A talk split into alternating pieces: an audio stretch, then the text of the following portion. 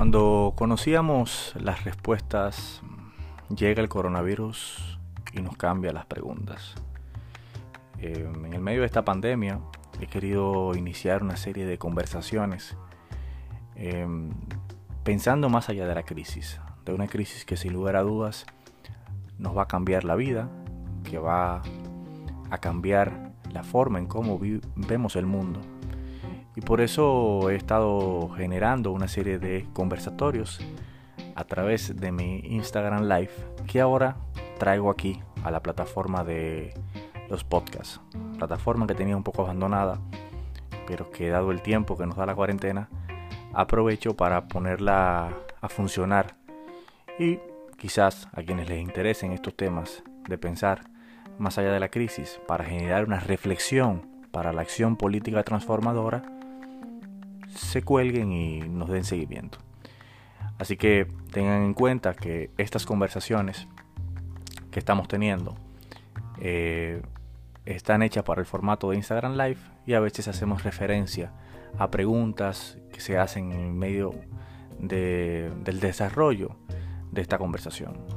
Voy a iniciar con esta conversación de Marcos Barinas, con quien hablo sobre el derecho a la ciudad en tiempos de pandemia. Luego una conversación con Leti Melgen, economista, quien en este caso analiza conmigo las medidas económicas que ha implementado el gobierno. Y luego una conversación que tengo con José Horacio Rodríguez, candidato a diputado de la circunscripción 1, donde hablamos sobre la agenda legislativa durante y post crisis. Espero que disfruten estas conversaciones.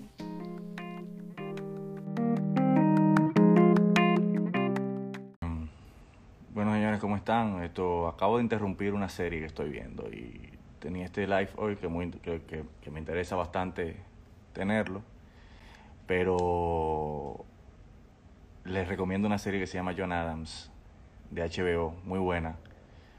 La recomiendo. Eh, y bueno, paso ya a hablar de lo que vamos a conversar hoy. Señores, he invitado a, a nuestra compañera Lady Melgen, que, estuvo con nosotros en, en uno de los primeros lives que hicimos. Y con ella estuvimos conversando sobre política de mitigación de riesgo y cómo las políticas de, de, de mitigación de riesgo están capturadas políticamente a propósito de un de un trabajo que ella junto con Anselmo Muñiz eh, y el Instituto Social para el Desarrollo realizaron. Hoy le he invitado a conversar eh, sobre o analizar las políticas, las medidas que se han venido eh, ejecutando respecto a la pandemia eh, del coronavirus. Y a propósito de un artículo muy interesante que ella eh, escribió, que se lo voy a compartir, está en nuestro tiempo .com.do, se llama La Política de la Miseria, por eso le pusimos a este, este live así.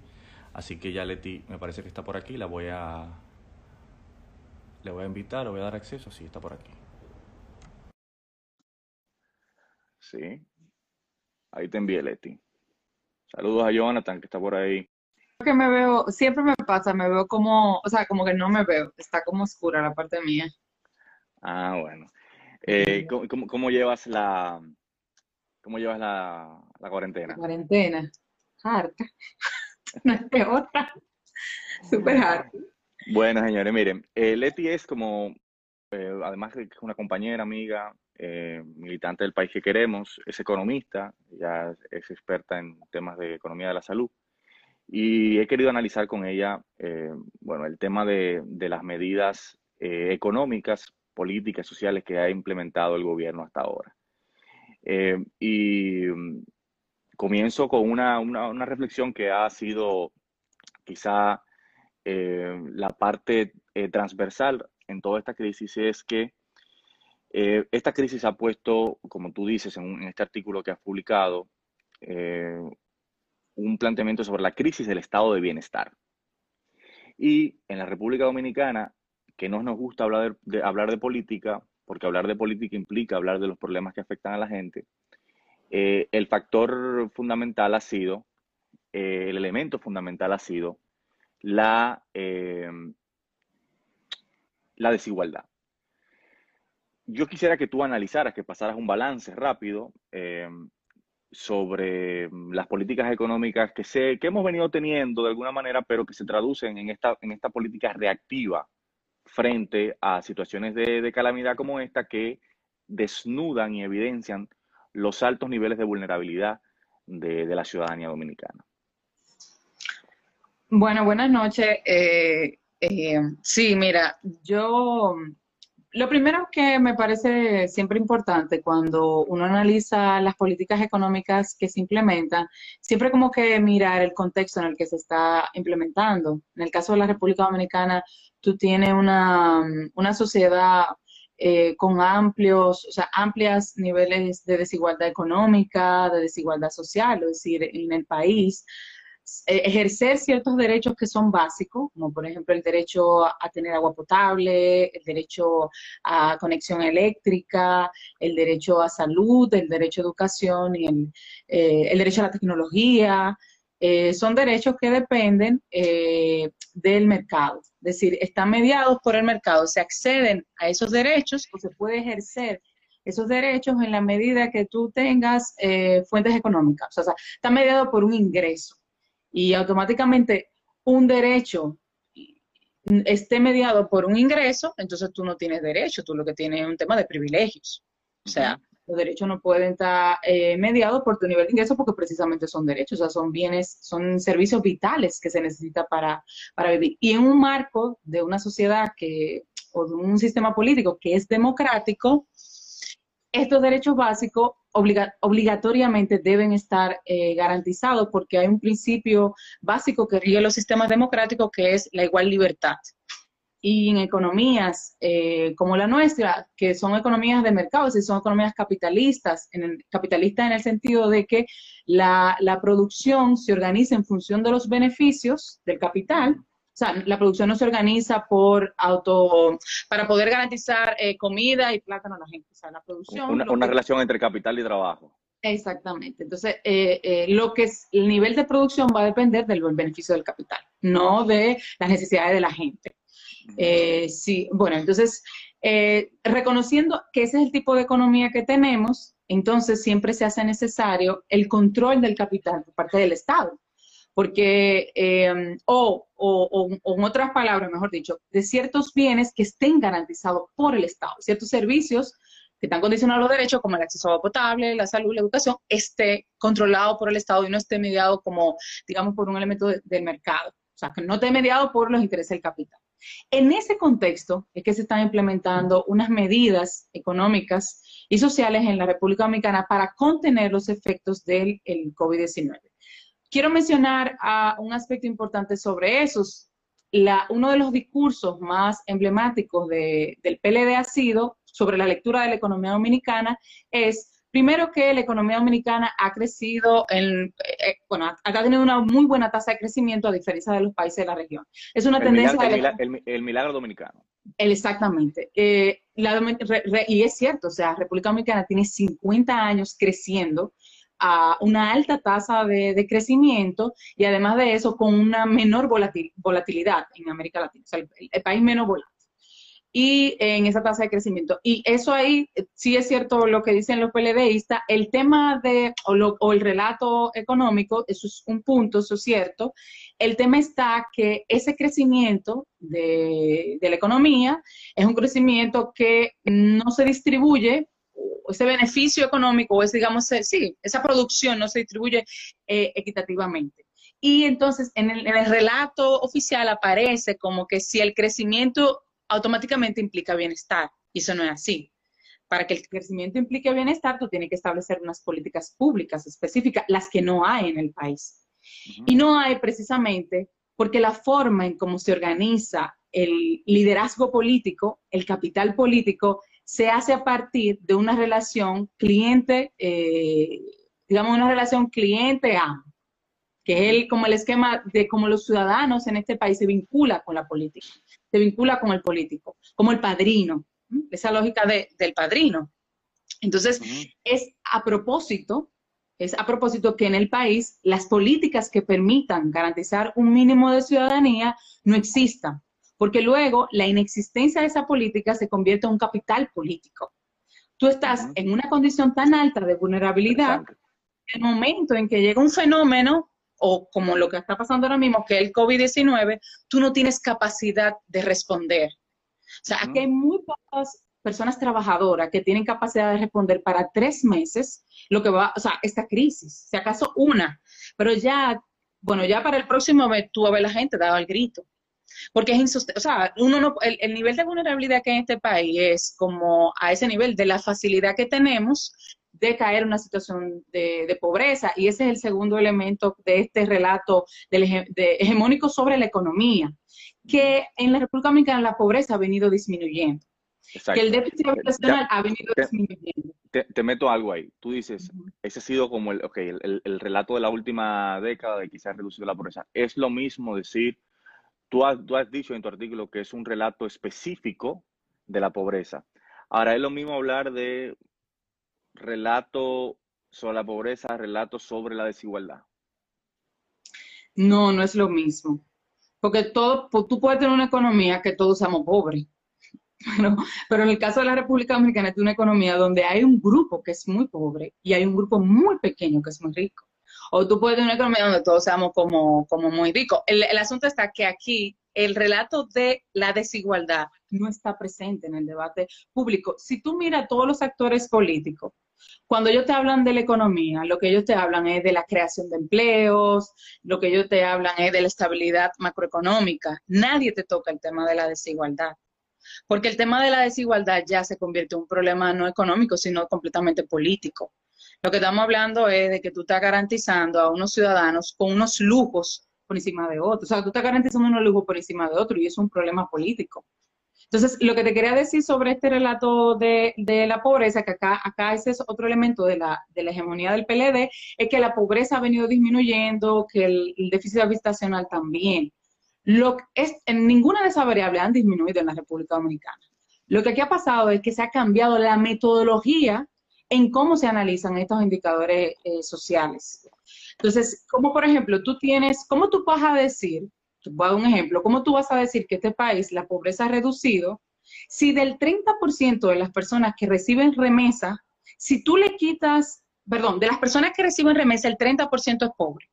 Si tú le quitas la remesa, el 60% se vuelve pobre.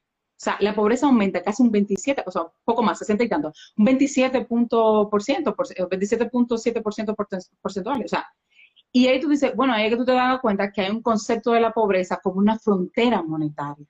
Es decir, la frontera de yo ser pobre son 5 dólares y yo gano 5.5 centavos de dólar, yo no soy pobre. No, estoy, no soy pobre. Yo no soy pobre. Eh, pero si yo gano, y, y, al revés, entonces, pero ¿qué tipo de pobreza, qué tipo de concepto de pobreza es eso? Si tú solamente te tienes que mínimamente enfermar y visitar al médico para caer en la pobreza. O sea, a ti nada más te tiene que pasar, en este país, a ti nada más te tiene que, y en cualquier país, por el tema del gasto de bolsillo, es decir, de cada 100 pesos que se pagan en salud, 40 pesos lo, tiene que, lo tenemos que sacar del bolsillo al momento de, de mandar el, servicio de salud, principalmente por el tema de los gastos médicos y los copagos. Entonces, fíjate tú, un país que a ti nada más te tiene que dar una pequeña enfermedad, o sea, tú nada más tienes que tener una enfermedad crónica, tú nada más tienes que tener una operación que tú requieras hacer para automáticamente tú caer en una condición de mucha dificultad en este país. Entonces, ahí es donde uno empieza a cuestionar toda esta retórica que fue instalada por todos estos organismos internacionales como el Banco Mundial, eh, y eso está en toda América Latina. O sea, esta década de Latinoamérica Latina eh, tiene dos relatos. Uno, el relato de la desigualdad o dos, el relato de la disminución de la pobreza cuando estos gobiernos andan alardando en todo, eh, Lula, incluyendo Brasil, todo, esto fue un, discurso bien montado, era la idea de la reducción de la pobreza, aprovechándose de los buenos precios de la materia prima, que, la reducción de la pobreza venía con eh, programas de transferencia condicionada y una modificación de cómo se, eh, se medía la pobreza. Entonces, pero el, debate gran ausente de toda esta riqueza, digamos, esta prosperidad que vivió América Latina en estos últimos años, eh, fue el de la desigualdad y es el de la desigualdad. Y es lo que ahora mismo está haciendo caer a muchos gobiernos en Latinoamérica. Entonces, eh, por retomando la pregunta inicial, es en ese contexto en el que las medidas económicas que en la República Dominicana se están implementando para el COVID-19, y yo las llamo unas políticas de administrar la miseria que esa ha sido como la, siempre la, la visión, digamos, la escuela de pensamiento que ha habido o que hay desde el Estado sobre cómo eh, enfrentar los niveles de vulnerabilidad social de la, de la gente. O sea, el Estado no te aparece al momento de que te ve con una precariedad, eh, o sea, al momento que te falta la salud, al momento que te falta la educación, al momento realmente que te faltan servicios públicos eh, como agua potable, el Estado no aparece para resolver problemas de carácter estructural. O sea, aquí se abandonó las políticas universales para enfocarnos en políticas focalizadas y la lógica de las políticas focalizadas aquí se instauraron con una lógica de eh, políticas focalizadas en el ámbito asistencial. ¿Cuál es la lógica? Que yo, como ciudadano, no puedo, no he podido adquirir un ingreso que me permita garantizar individualmente mi bienestar. Como yo como ciudadano no lo puedo hacer, el Estado viene con estas políticas como los programas de transferencia condicionada y con un ingreso yo te motivo a ti a que demandes unos servicios públicos, como si el problema fuera que, que tú no quieres ir a educación, que tú no quieres tener salud. Y no es que el problema es que, que, no hay un sistema educativo, que no hay un sistema de salud de calidad. Y por eso la gente no puede acudir a esos servicios. Y ni hay agua potable. O sea, las condiciones de vulnerabilidad en la lógica de los programas de transferencia condicionada es como que fue un tema tuyo, que fuiste tú, que tuviste una desgracia en tu vida y que tú, tú no puedes llegar como los otros. Y como tú no puedes llegar, no puedes pensar como los otros, entonces yo te doy un dinero para motivarte a que tú pienses como los otros. Ahí te doy clases de microcrédito, te clases de emprendurismo, y te mando a unos chequeos de salud y, y, tienes que garantizarme que los niños vayan al sector de educación. Entonces, en esta lógica es como yo asisto a la población ya cuando la población no puede por sí sola. Cuando la lógica es que yo debo asistir a toda la población para que la población no lo tenga que hacer por sí sola. O sea, el riesgo es una, variable colectiva. O sea, el riesgo, y, y eso se, se, discutió ya desde el siglo XIX, de ahí que aparecen los seguros, cuando se, la gente se da cuenta que el riesgo no es una variable individual, que hay cosas, elementos al azar que tú no puedes controlar en tu vida. Claro, externalidades. claro, tú, tú, tú, tú, como has dicho, o sea, las políticas en, o medidas, en este caso las medidas hay que evaluarlas en su contexto. Y en el contexto de la República Dominicana, lo cierto es que la República Dominicana tiene una deuda social acumulada muy amplia, eh, que se traduce en la, en la imposibilidad de poder haber tenido un estado de bienestar, de poder tener un estado social de derechos, es decir, que se garanticen derechos fundamentales, como decimos los abogados nosotros, de segunda generación, como el derecho a la salud, como el derecho a la educación, como el derecho a la vivienda, a la seguridad social, etcétera, etcétera. Ahora, el contexto de la República Dominicana eh, en materia de mitigación de riesgo, y hago referencia al estudio del cual tú eres coautora, eh, es de políticas que están capturadas políticamente y que la falta de políticas universales genera un tipo de capital político en el marco de la lógica asistencial y clientelar. Entonces, partiendo de, ese contexto, yo te diría, bueno, hemos visto que eh, las democracias eh, o la democracia liberal como tal em, ha venido sufriendo una contestación muy fuerte en todo Occidente y que hemos, de alguna manera nosotros hemos comenzado también a vivirlo aquí con manifestaciones que se han venido dando o procesos en particular que se han venido dando. Eh, sin embargo, en el caso de la República Dominicana, ¿tú no crees que, que el relato, yo creo, ha ido perdiendo su capacidad de seducir a, la ciudadanía, a la población. O sea, cada, cada vez más la gente se siente eh, como que la promesa de la democracia no se cumplió o no se cumple respecto a ellos. Hay una, una, cantidad mayor que se considera independiente de los partidos políticos, etcétera. ¿Tú no crees que esa administración de la miseria va a reforzar eh, eh, este sistema político en donde el capital político que se genera es por la falta de políticas universales que garanticen una sociedad de derechos. Sí, mira, yo creo que la gente realmente está como harta. O sea, tú lo ves, tú lo ves, tú lo ves que también Dominicana no se queda atrás con esta desafección por la democracia. O sea, los datos, cuando en el 2004 64% decía que prefería la democracia a cualquier otra forma de gobierno, ahora te lo dice un 44%. Y eso es como que tú te quedas, wow, la gente está como cansada de la promesa o, está desesperanzada sobre la promesa de la democracia. Lo que pasa es que para que eso ocurra depende de actores políticos que lo pongan en la escena pública. O sea, que es el tema de lo que sucede en República Dominicana. Muchos de nosotros podemos estar de acuerdo que aquí hacen falta políticas de salud, de educación, de vivienda, todo eso. El tema está es que esos temas no son los que están en la palestra pública. Por lo tanto, la gente no vincula el voto, no vincula ese momento de elecciones con la promesa de alcanzar esas políticas, porque esas políticas no son eh, disputadas como un conflicto político. No, sé si me, si me doy a entender. Como realmente, y para que eso ocurra, para que aquí haya, un, haya un cambio de paradigma sobre el Estado y las políticas universales, o de la necesidad de políticas universales para construir una ciudadanía social, una ciudadanía resiliente, eh, tiene que haber actores políticos que lo pongan en la escena pública, como su ausencia. Tú sabes, como es para mí el tema. Y evidentemente el cambio climático va a desgastar esta política de la miseria pero puede hacerse en dos sentidos. Puede hacerse para superarla y entender que necesitamos políticas universales, que necesitamos un estado de bienestar, que necesitamos más impuestos por las altas rentas, como puede ser también que la rete en el sentido en términos cuantitativos, que tú sigas administrando la miseria, pero a otros niveles. Es decir, que ya tú no des 5 mil en solidaridad o no des 500 pesos en solidaridad, da 10 pero tú sigues la misma lógica o estableces nuevos esquemas de vinculación con la ciudadanía, una relación patrón-cliente, aprovechándote de las nuevas vulnerabilidades que, van a tener. Es decir, si la lógica hasta ahora ha sido del sálvese quien pueda, esa es la lógica que prime en este país, sálvese quien pueda, si esa ha sido la lógica, ¿quién nos dice que con el tema del cambio climático la lógica será va a ser otra. Puede que sí, depende de los actores políticos que lo pongan en la escena, pero también puede que se vuelva más ácida la vida en el país. O sea, siempre puede ser peor, yo siempre lo, lo creo, que siempre puede ser peor. ¿Qué es lo que ¿Qué es lo que depende de los actores políticos y sociales si están dispuestos a disputarse esas ideas? Mira, yo te quiero preguntar ahora sobre, sobre las medidas específicas, analizándola desde, desde esta perspectiva eh, desde este contexto en particular en que vivimos en la República Dominicana y de lo que la crisis ha, ha,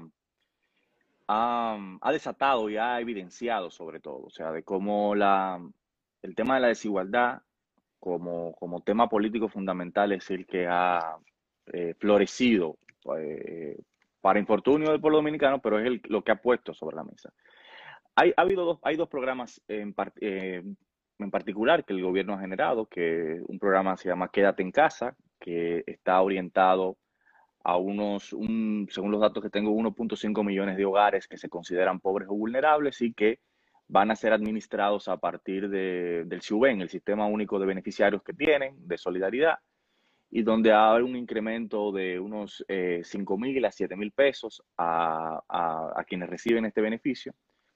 Y otro que es el FASE, que es el, que está enfocado al sector formal, a los trabajadores que, están en el sector formal y que busca que el gobierno eh, dé una especie de subsidio entre 5 mil a 8 mil 500 pesos, 8 mil 500 pesos como máximo, y que la otra parte lo tengan que pagar, en este caso, las empresas. Yo quisiera que, que desde, o sea, primero, si tú crees que van a ser estas medidas suficientes y, si, y cómo tú las enmarcas eh, dentro de esta lógica de captura política de, del sistema de, mitigación de riesgo, de, las políticas económicas que se generan desde el gobierno, que lo que terminan es eh, perpetuando la desigualdad.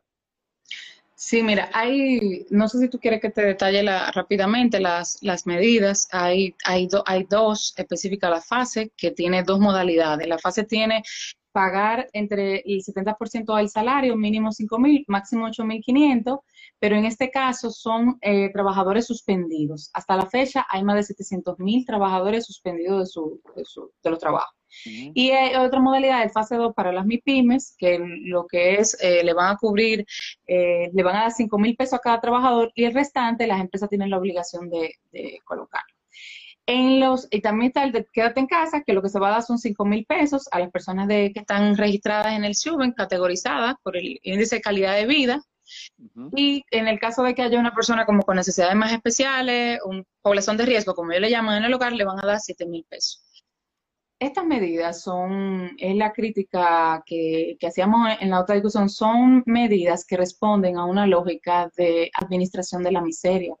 Porque no es verdad que si tu objetivo es con estas medidas que las casas o las familias puedan quedarse en sus hogares, o sea, no verse en la obligación de tener que salir a buscar el moro, como se dice, o que si tu objetivo es poder como aminorizar esta crisis económica que va para largo, tú no lo estás cumpliendo tú no lo estás cumpliendo en el sentido de, en, con este simple análisis que tú haces, ¿cuánto es, cuánto vale la canasta familiar del primer quintil? El primer quintil es lo más pobre. O sea, esto es lo que comen nada casi. Vale 14.500 pesos. La canasta básica. La canasta básica del primer quintil. O sea, estamos hablando del más pobre de este país, del que está pasando más, más crujía vale 14.500 pesos. Entonces, ¿qué es lo que tú estás haciendo? Tú lo que estás haciendo es casi como inyectando lentamente una, un veneno, porque lo que tú haces es que eh, es una situación de tanta vulnerabilidad que la gente no se atreve a cuestionar la política en sí, porque ¿cómo es la lógica? ¿Eso o nada? Y entonces la gente aprende, estas esta políticas van construyendo como una sumisión ciudadana ante las políticas públicas como que, porque lo que, se, lo que se pone de una vez en el frente es que esto es una emergencia, que esto es una situación excepcional, que esto nadie tiene la culpa, que esto salió de control, cuando la discusión es que no, no, no, la vulnerabilidad que tenemos hoy de que no podemos quedarnos dos meses en nuestra casa con ahorros porque no podemos ahorrar, tiene mucho que ver por eso mismo, porque aquí lo que siempre se incentivó fueron empleos precarios de, de pago de salario de miseria. Y porque en esta economía lo empleo que genera es empleo informal. Y eso no ocurre de la nada, eso es precisamente el tipo de política que tú incentivas en el mercado, las exoneraciones, qué empresa tú le das exoneraciones, otras no. Entonces, ¿qué sucede? Como estas medidas no van a cumplir su objetivo.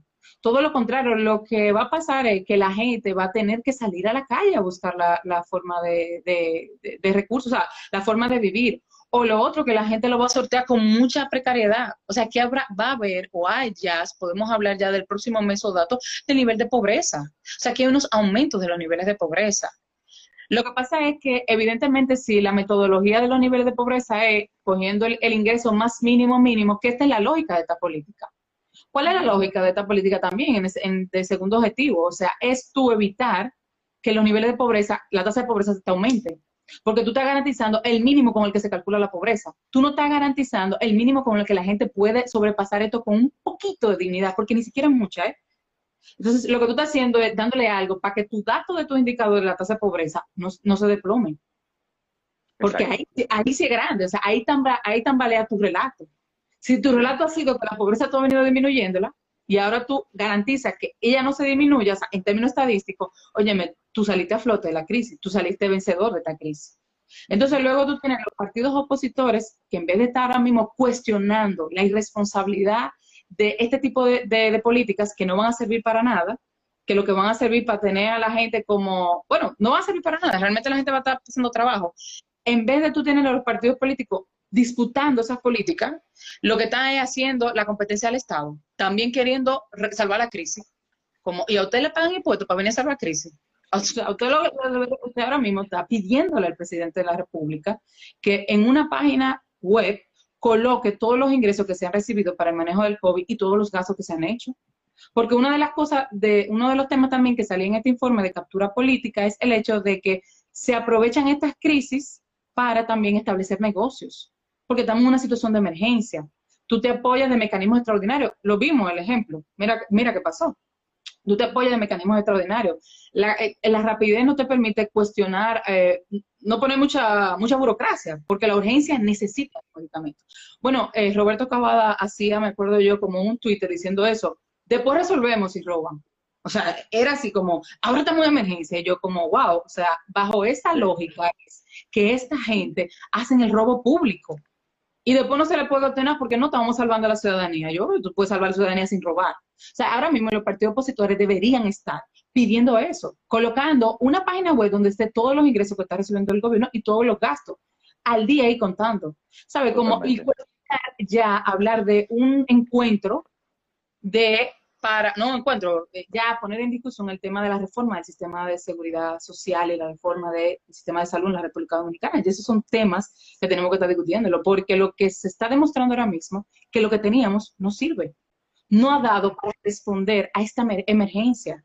El sistema de seguro que tenemos no da para lo que sirve un seguro, que es para apoyarte en casos de emergencia. Lo que hicieron las aseguradoras fue cobrar 5 mil pesos por las pruebas, que luego tuvo que venir que el palacio a negociar, pero la pobre hay que seguir pagando, y no darle cobertura a los medicamentos que implicaba eh, atender la enfermedad del COVID. Y los que la clínica privada se dieron el derecho de cerrar sus puertas para no colapsar. Entonces, ¿quién quedó cargado? El sistema público de salud quedó cargado. Pero ¿a dónde hemos cotizado casi los 50, el 50% de la población? Al sistema privado, incluyendo el tema de los fondos de pensiones, que ha sido como toda una discusión. Fíjate esta lógica de la, la, sociedad de privilegio, que en vez de plantear que el, el, ahorro que se le va a devolver a los trabajadores de su fondo de pensiones provenga de las ganancias de las AFP, lo que están proponiendo es del propio dinero de uno. O sea, aquí hay individuos que no se quieren tocar. Aquí hay unos eh, niveles de riqueza que no se quieren tocar. Eh, eh, es importante eso que tú acabas de decir para explicarle también a la gente, porque en estos días, ah, incluso en el día de ayer, un grupo de diputados, evidentemente en contra de la, de, la, población, sometieron un proyecto de ley con el propósito de que se nos entreguen a todos nosotros el 30% de lo que hayan cotizado de los fondos de pensiones. Es decir, que se toque el, sistema de pensiones, hay que decir que tiene evidentemente un problema, hay que reformarlo, eh, no garantiza el sistema de pensiones que tenemos ahora una pensión digna si esto no se generan reformas en este momento. Sin embargo, el dinero que está ahí, mucho poco, eh, y nosotros esperamos que, podamos cambiar esto, de que la ciudadanía se pueda politizar en torno a este tema y que salga a, pedir que sus autoridades cambien este sistema de pensiones que solamente genera lucro para un grupo. Pero lo cierto es que mucho poco eso es para garantizar de alguna manera nuestro futuro. ¿Qué es lo que está planteando esta gente? Que se saque el 30%, que lo que debería en realidad hacerse es darnos a todos nosotros mm, de lo que tenemos eh, fondos, de eh, fondos eh, en ese fondo de pensiones, tenemos que hemos cotizado, un bono de contingencia que sea pagado con las futuras ganancias de las AFP. Es decir, las AFP se ganaron, conforme los últimos datos que publicaba eh, Matías Bosch, 64 mil millones de pesos. Es decir, solamente por administrar, por administrar 64 millones de pesos, por administrar nuestros fondos. Lo que estamos diciendo es que en vez de, mutilar los fondos que garantizan nuestro futuro, lo que, lo que se haga es que se dé un bono de contingencia y que, y que ese bono de contingencia se vaya a reponer sobre la base de las ganancias que van a tener eso. ¿Por qué, como dice Leti, los legisladores no plantean esto? Porque se trata de que las autoridades que nosotros tenemos, el sistema político que nosotros tenemos, está orientado en la defensa de los grupos que se benefician de un modelo económico, de un sistema político que garantiza desigualdad, y que, eso es lo que sí nos garantiza este sistema de desigualdad. Entonces, no topamos donde se está yendo el dinero de, alguien que lo decía aquí, del, del, problema de distribución y de redistribución de riquezas que hay en nuestra sociedad. Pero mira, no, ese dato que tú estabas dando, o sea, en 17 años han sido 650 millones de dólares que se ha ganado el, eh, el sector financiero administrando los fondos. Y ojo, que donde los fondos de pensiones de nosotros están en deuda del gobierno. O sea, como que... eso, hay que explicarlo. O sea, los fondos de nosotros, el 80% del dinero de la rentabilidad de, nuestros fondos de pensiones depende están en, deuda soberana, es decir, el gobierno que se ha endeudado y que ese dinero que se ha endeudado lo ha utilizado para corrupción,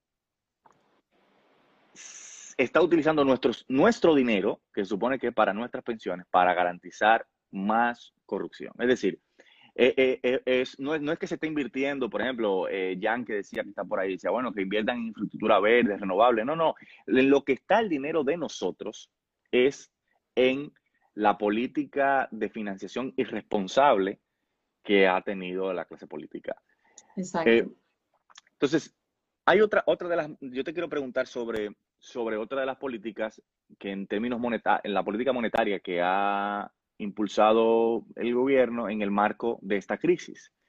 Y ha sido la reducción de, del encaje legal, una serie de, de, la tasa de, interés para que el sistema financiero tenga más acceso a capital. Se le ha inyectado eh, dinero al sistema financiero con el propósito, en principio, de que eso, de que los bancos tengan dinero para tratar de garantizar créditos en el marco de la crisis. Ahora, ¿tú crees que esta política es limitada?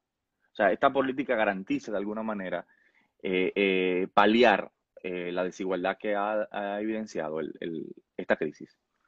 No, o sea, evidentemente la política monetaria, y eso ya viene pasando de la crisis del 2008, ha mostrado ser muy ineficaz para momentos de crisis económica.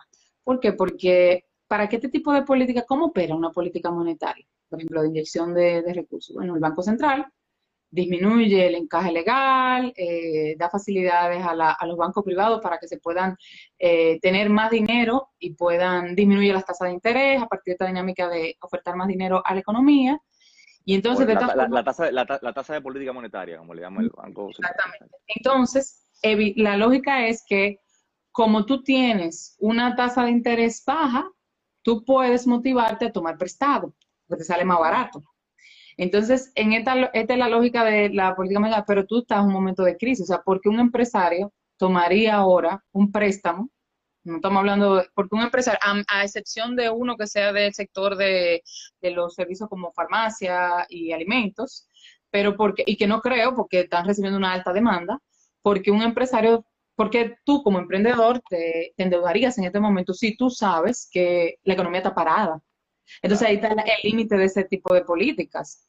Dan una correcta dirección en el sentido de que son anticíclicas, tú sabes, pero eh, no, no, no, no funciona para nada porque la economía dominicana va a tener mínimo cuatro meses detenida. Solamente el intercambio económico se dará por las eh, eh, necesidades, o sea, los bienes esenciales básicos. Es el único intercambio que estamos haciendo. Bueno, ahora mismo se está viendo un aumento de estas un aumento del uso del delivery con esto de las empresas de restaurantes y eso. Bueno, hay que ver otro tema, pero evidentemente, o sea, que hay un frenón de la economía. Los actores económicos no tienen confianza y por lo tanto hay una aversión al riesgo. ¿Y qué es lo que va a suceder con este, esta, esta política? Es que el capital, eventualmente, va a haber una fuga de capital fuera, la compra de dólares, va a empezar una corrida de la compra de dólares, porque lo que se viene es fulminante para la economía dominicana. Entonces, ¿qué tú haces? Tú, y, de compra de oro, evidentemente, ¿tú qué haces? Bueno, tú, tú te vas a, auxiliar tus ahorros en una moneda más fuerte que la moneda del dólar. Entonces... Es, decir, que la eh, eh, le explico, el gobierno ha, implementado una, una, política a través de la política monetaria en donde ha reducido una serie de tasas de interés del Banco Central para que el sistema financiero tenga más eh, liquidez y, que pueda, prestar. pueda prestar en el marco de esto. Es decir, pero la limitación de, esta política es que el gobierno además tiene que tratar de generar un mecanismo de garantizar que ese dinero llegue a las personas que tienen mayor nivel de necesidad en el marco de, esta crisis. Es, decir, es generar una política para que tú puedas eh, prestar ese dinero, pero con qué tipo de tasas, eh, en qué condiciones, eh, con qué propósitos, sobre todo siempre que estén orientados eh, al no al lucro, sino a, la gente, o sea, que, que la economía realmente sea, sea la gente.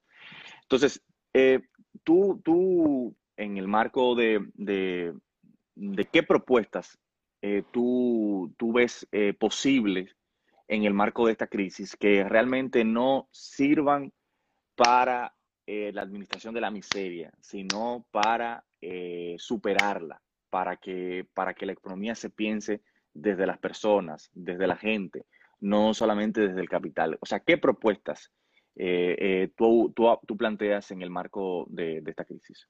Sí, yo eh, propongo en el artículo, o proponemos, porque tenemos todo un grupo, proponemos la idea de aplicar una renta básica transitoria equivalente, digamos, al salario de o a los ingresos necesarios para eh, poder abastecerse del primer quintil. Eso sigue siendo, eso todavía sigue siendo, pero por lo menos es como, bueno, pero es algo más realista. ¿qué, es la renta, esa renta básica? Explica en qué consiste. Una renta, una renta básica transitoria. realmente la apuesta debe de ser una renta básica universal, es decir, que todos los ciudadanos, independientemente del nivel de ingreso, independiente, usted tenga, usted tenga el derecho a tener un ingreso por el Estado y que esté ahí. A opción de usted si lo quiere coger o no, pero que esté ahí.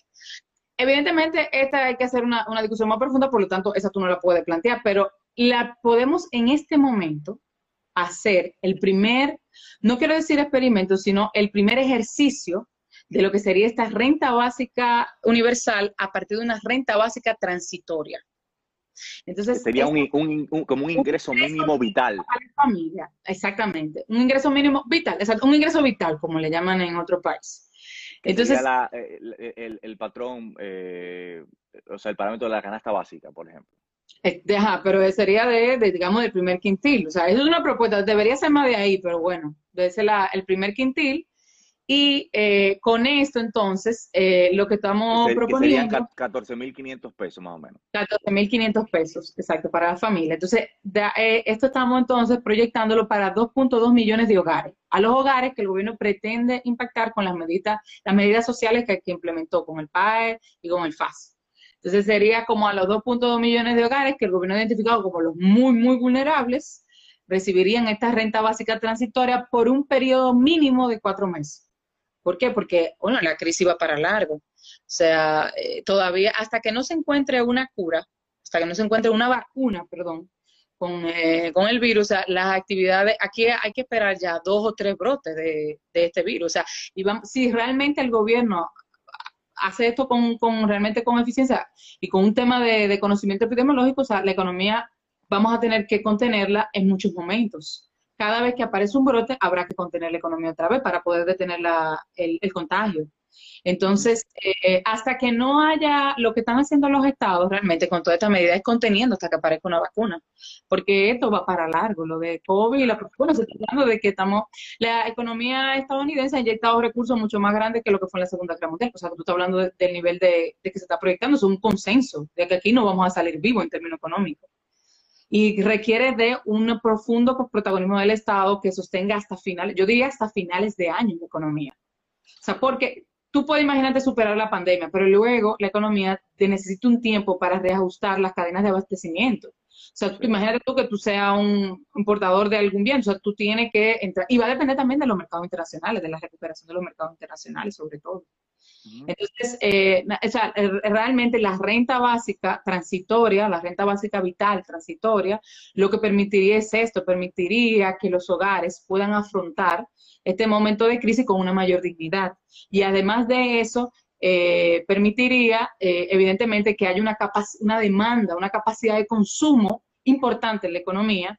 Si hay una capacidad de consumo en la economía, entonces tú puedes generar, digamos, empresas que puedan activas, es decir, la empresa, la gente va a empezar a demandar más, y la gente demanda más, hay una, necesidad de una mayor oferta en la economía.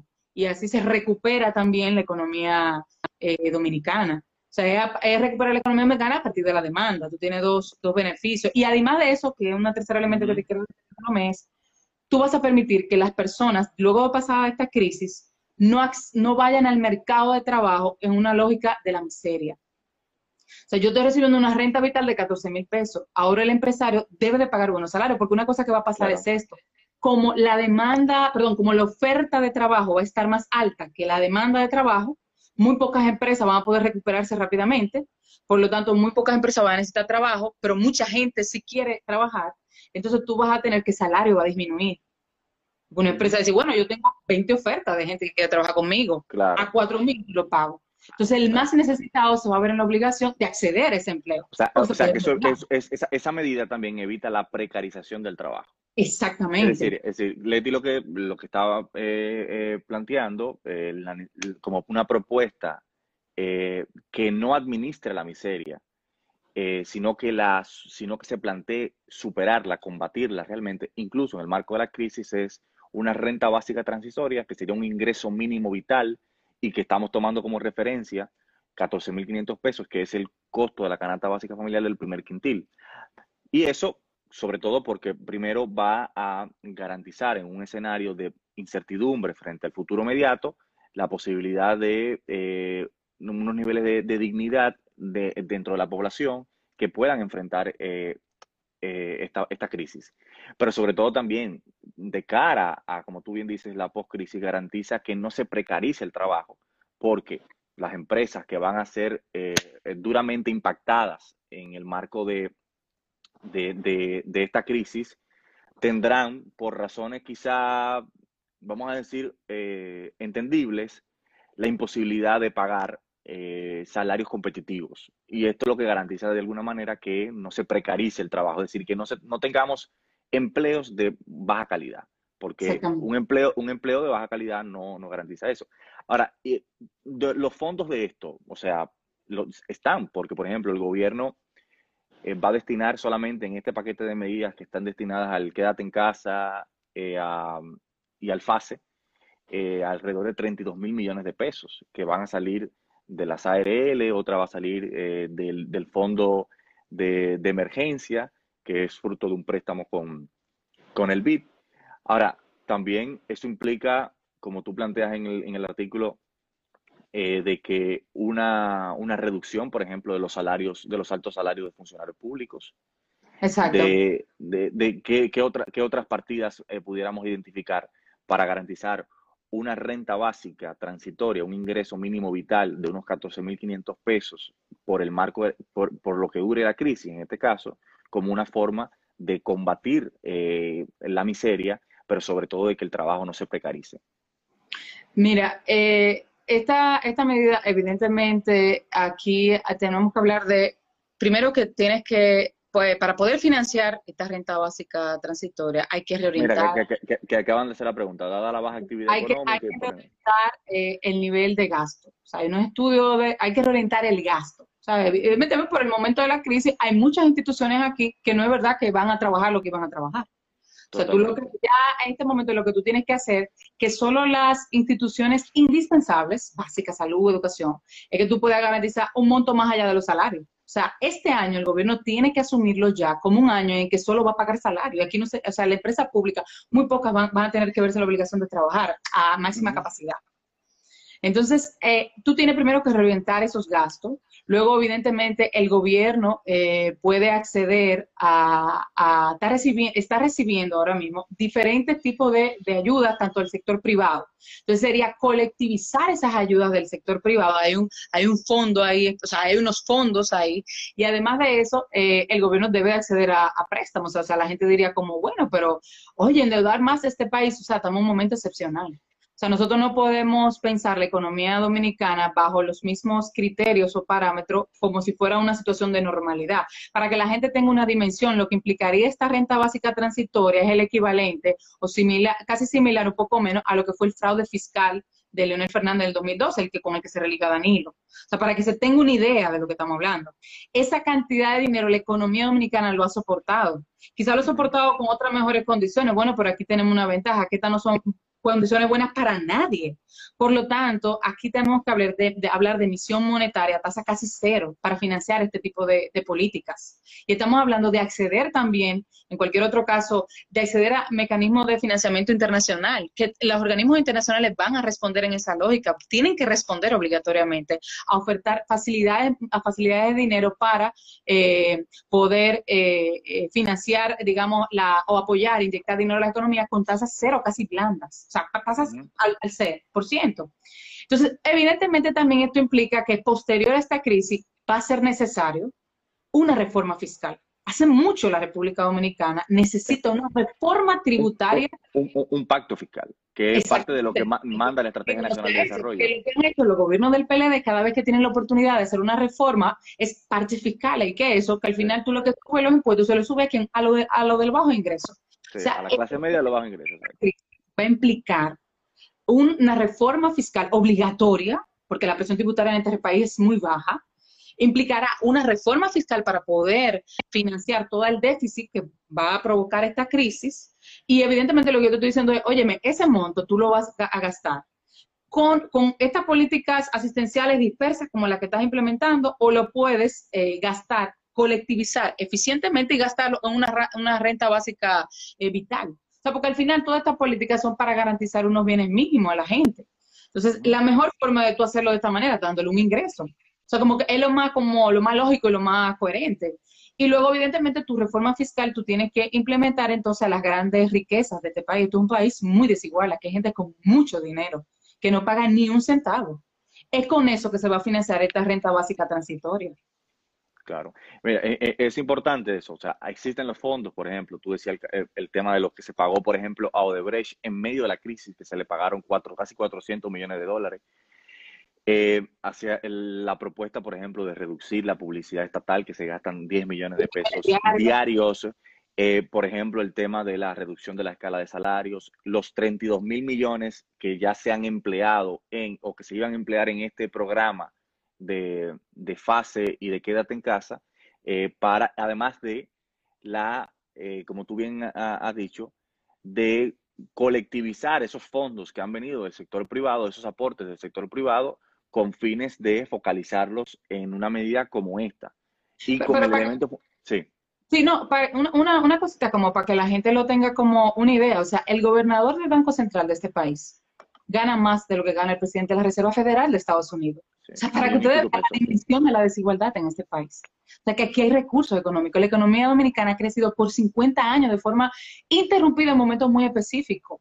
Sí, eh, cuando tú estás hablando que una economía crece, lo que tú estás hablando es que la producción, la actividad, el intercambio en el mercado ha crecido. Si el intercambio en el mercado crece, crecen las ganancias. Porque estamos en una economía capitalista que se, se produce si hay beneficio. Entonces están creciendo la ganancia. La pregunta es que estas ganancias no están creciendo a costas de pagar bajo salario. La productividad en la República Dominicana ha aumentado y los salarios se han mantenido estancados. Entonces, aquí hay una parte del pastel del crecimiento que están en eh, fondos de inversiones, en bancos internacionales, en cuentas, en yates, en casas de lujo. O sea, que hay, hay un grupo de individuos que viven muy bien. Y evidentemente esa gente necesita en este momento, tienen que devolverle a la economía dominicana todos los años que han disfrutado la, la evasión, la ilusión, la ilusión que disfrutan ellos no pagan aquí casi impuestos. O sea, como que realmente aquí no es una discusión de que si están los fondos o no, los fondos siempre están. Siempre. Es, como se, cómo se distribuyen. Exactamente, es un tema, es un tema de carácter político, de, ok, ¿a ¿cuáles son los intereses que tú estás dispuesto aquí a invisibilizar? O sea, definitivamente una persona que pretenda, o el mismo mismo gobierno, eso implicaría, o sea, que el, el, salga del poder, porque el esquema de administración de lo público de ellos ha sido un esquema mafioso. De todo intercambio, o sea, de todo, incluso hasta los mismos PLDistas, se tienen que ir presos y entregar su fortuna. Si a ese nivel que tenemos que llegar para encontrar recursos, vamos a llegar, porque efectivamente el dinero está ahí. Sin, sin, lugar a dudas. Ahora, ya, ya que estamos en la parte final, te quiero eh, hacer una pregunta, o sea, en términos económicos, eh, ¿tú crees que esta crisis permite la construcción de una agenda política ciudadana para, bajo una premisa, como algo decía ahorita, de que la economía es la gente? Es decir, de, que aquí hay muchas lecciones, la gente se ha comenzado a entender el tema de la seguridad social, ha comenzado a entender el tema de la salud pública ha comenzado a entender el tema de la educación incluso. y ha comenzado también a entender la economía, eh, eh, cómo funciona la economía, es decir, eh, para quién está orientada la economía.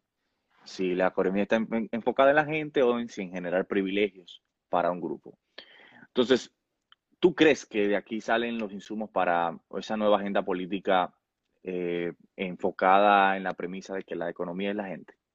Completamente, completamente porque la primera reflexión que eh, hace la gente que se, se, acaba de dar cuenta que ellos, o sea, nos acabamos de dar cuenta, acabamos de recordar que vivimos una sociedad. ¿Y cómo lo acabamos de recordar? Que yo me estoy viendo, aún yo no esté infectada del COVID, yo me estoy viendo obligada a estar trancada en mi casa porque hay otros infectados con los que yo me puedo contagiar. Entonces, lo primero es darme cuenta que yo vivo aquí con otros también y que esos otros tienen unos niveles de vulnerabilidad que de alguna forma, eventualmente, ante estos momentos de crisis, me pueden impactar a mí también, o yo me puedo ver como afectada. Entonces, que no nos salvamos solos de esta. También eso es otra reflexión que hacemos, o sea, que, hacemos en casa, como, bueno, de esta no es solo que nos vamos a salvar. Entonces, ese tipo, de, cuando tú empiezas a reflexionar eso, entonces ya tú empiezas a pensar en cómo pensar, pues ya tú empiezas a pensar en la vida en común, de la vida en sociedad, o sea, de la vida de, de la ciudadanía, de la reciprocidad, ese concepto de ciudadanía. Yo tengo derecho porque reconozco los derechos en ti. El día que yo no tenga eso, el día que yo tengo esos derechos, tú no, entonces yo lo que tengo son privilegios. Entonces, evidentemente, ya la, el COVID-19 nos ha hecho pensarnos como en colectivo y yo creo que esas son preguntas y temas que lo tenemos acá y lo tenemos también en la prensa internacional, cuestionando sobre todo los sistemas de salud que tenemos en la República Dominicana. Casi todos estamos convencidos que el seguro que tuvimos, que tenemos, no nos, no, no iba a servir para nada en este momento, que fue gracias a la intervención del Estado, que fue gracias a que tenemos un Estado, mejor dicho es, que nosotros podemos, aunque sea mínimamente, decir como que, bueno, espérate, que va a haber alguien que, aunque sea mal, pero va a haber alguien que me va a atender. O sea, que en los países donde se han que vamos a ver los datos, que los países donde la gente realmente le fue mucho mejor combatiendo esta, crisis fueron países donde había buenos sistemas de salud y buenos sistemas epidemiológicos, un, buen, un fuerte gasto social. Eso se va a ver. Lo que pasa es que los datos ahora mismo están muy duros. sociedades pensadas en derechos. Exactamente. Y entonces. No, en privilegios. Eh, también el hecho de que todo el recurso que el gobierno va a tener que inyectar y que está inyectando ya al sector privado, va a ser una muestra evidente que el sector privado solo no puede. Por lo tanto, si es el gobierno que al final te va a tener que salvar a ti para que tú puedas sobrevivir una crisis, entonces es justo que tú algo le tributes al gobierno. Entonces, por eso que para mí es evidente que esta discusión va, que sí que va, como que si no, si no, si no llega la discusión, ya es como, va la discusión. Yo creo que el mismo hecho de que tú estés discutiendo ese tema, de que estemos discutiendo este tema, de toda la gente que está conectada hablando de ese tema, es porque está preguntándose, esas, haciendo esos temas. aquí hay, hay, una cosa importante acá que eh, hay que recordar. Eh, debajo de la crisis del COVID también hay un cambio del ciclo político en la República Dominicana. Claro. Que lo hemos olvidado con la enfermedad, pero está ahí. Aquí viene un cambio del ciclo político en el país. Eso que, de liderazgo sobre todo, de la mirada de la política, lo hay ya. Un, un cierre de ciclo lo que estamos lo que estamos viendo. Si Danilo no termina capitalizando esto, pero lo dudo. El hartazgo es evidente. Entonces, eso pone, cuando tú tienes un cambio de ciclo político, eso pone evidentemente una mayor apertura a discutir en la sociedad. Lo hicieron hasta los peledeístas en el 96, porque él puso un cierre de ciclo. Y el gobierno, todo el mundo lo dice, el gobierno de Leonel Fernández en el 96 fue mucho más abierto, a diferencia de lo que siguieron evidentemente, pero es, eso es lo que sucede en cada cambio de ciclo. Una mayor apertura a discutir temas que estaban siempre al margen por la hegemonía. nos lo cuestionamos todo. Así es. Bueno, Leti, eh, muchísimas gracias de verdad por abrirme tu hogar de nuevo y, y conversar con nosotros. Yo voy a compartir el artículo que Leti ha hecho, que es una propuesta que como grupo asumimos como el país que queremos. Y es un planteamiento eh, yo que he, aprovechado eh, esta cuarentena porque la única manera de que nosotros eh, cambiemos la realidad es entendiéndola. Y si nosotros no planteamos una discusión sobre estos temas, no vamos a entender. O sea, la gente no ha comenzado a entender ahora en carne viva el tema de la salud, el tema de educación, porque está viendo de que de cómo todo este relato que eh, se nos venía vendiendo era una mentira, eh, que era eh, una ilusión. Y que como del 27 de febrero, del discurso de rendición de cuentas, hasta el 17 más o menos, cuando el presidente dio una, el discurso de las primeras medidas, se desmoronó todo. Entonces, nosotros estamos planteando una discusión, una conversación para que la gente entienda la necesidad de que pensemos colectivamente un nuevo sistema de salud, un nuevo sistema de educación, un nuevo sistema de seguridad social y que sobre todo que, y sobre todo que no caigamos en los ganchos que eh, quienes parecen ser a veces eh, nuestros representantes eh, nos tiran y que terminan defendiendo los intereses de grupitos y no los intereses de nosotros, como es el caso de lo que pasa con la propuesta de los fondos de pensiones, que lo que se busca es exonerar a las, a las AFP de la crisis, porque la AFP en ese, caso está exonerada, y que nosotros terminemos pagando la crisis con el dinero de nuestro futuro. Que sea mucho o poco es el dinero de nuestro futuro y, de lo que se trata de modificar ese régimen, por ejemplo, para que evidentemente eh, nosotros podamos tener acceso a pensiones dignas. Pero que sobre todo en el marco de la crisis no generemos eh, políticas o medidas que lo que buscan es administrar la miseria, no superarla. Y por tanto lo, es lo que hemos planteado esto de la necesidad de una renta básica transitoria, un ingreso mínimo vital, o como ha dicho Ernesto Alemani, que está por ahí, con toda esa riqueza que en los últimos 50 años hemos tenido, pero que se ha quedado en manos de muy poca gente y del dinero que está ahí. De que como nosotros en el 2012 pagamos la, el déficit fiscal más grande de la historia de este país, porque se invirtió en, la, en una candidatura presidencial y que eh, ahora nosotros no tengamos la capacidad de plantearnos, sí, vamos a tener un déficit como van a tener los otros países, pero ese déficit nosotros lo vamos a tener a conciencia porque el dinero del déficit lo vamos a emplear en la gente, porque entendemos que la economía es la gente, porque la economía es el pueblo. Así que gracias a todos ustedes por estar aquí. Vuelvo en unas, unos días con otro, con otro live. El miércoles sí tendré un live con José Horacio Rodríguez y vamos a hablar sobre la agenda legislativa post-crisis. Así que sigan en cuarentena quienes pueden, eh, pero sobre todo eh, no, no tomemos el tiempo para solamente, para que no haya una reflexión para la acción. Nosotros como ciudadanía tenemos que entender lo que está ocurriendo para que eh, mucho o poco podamos exigir desde donde podamos hacerlo en este momento a las autoridades que sepan que nosotros sabemos cuál es el problema y que no nos vamos a cansar de decir cuál es el problema, pero sobre todo cuál es la solución, que es que la nueva política llegue a las instituciones. Leti, bye bye. Un abrazo. Gracias. A ti. Gracias a todos, gracias a todos ustedes. Bye bye. Bye.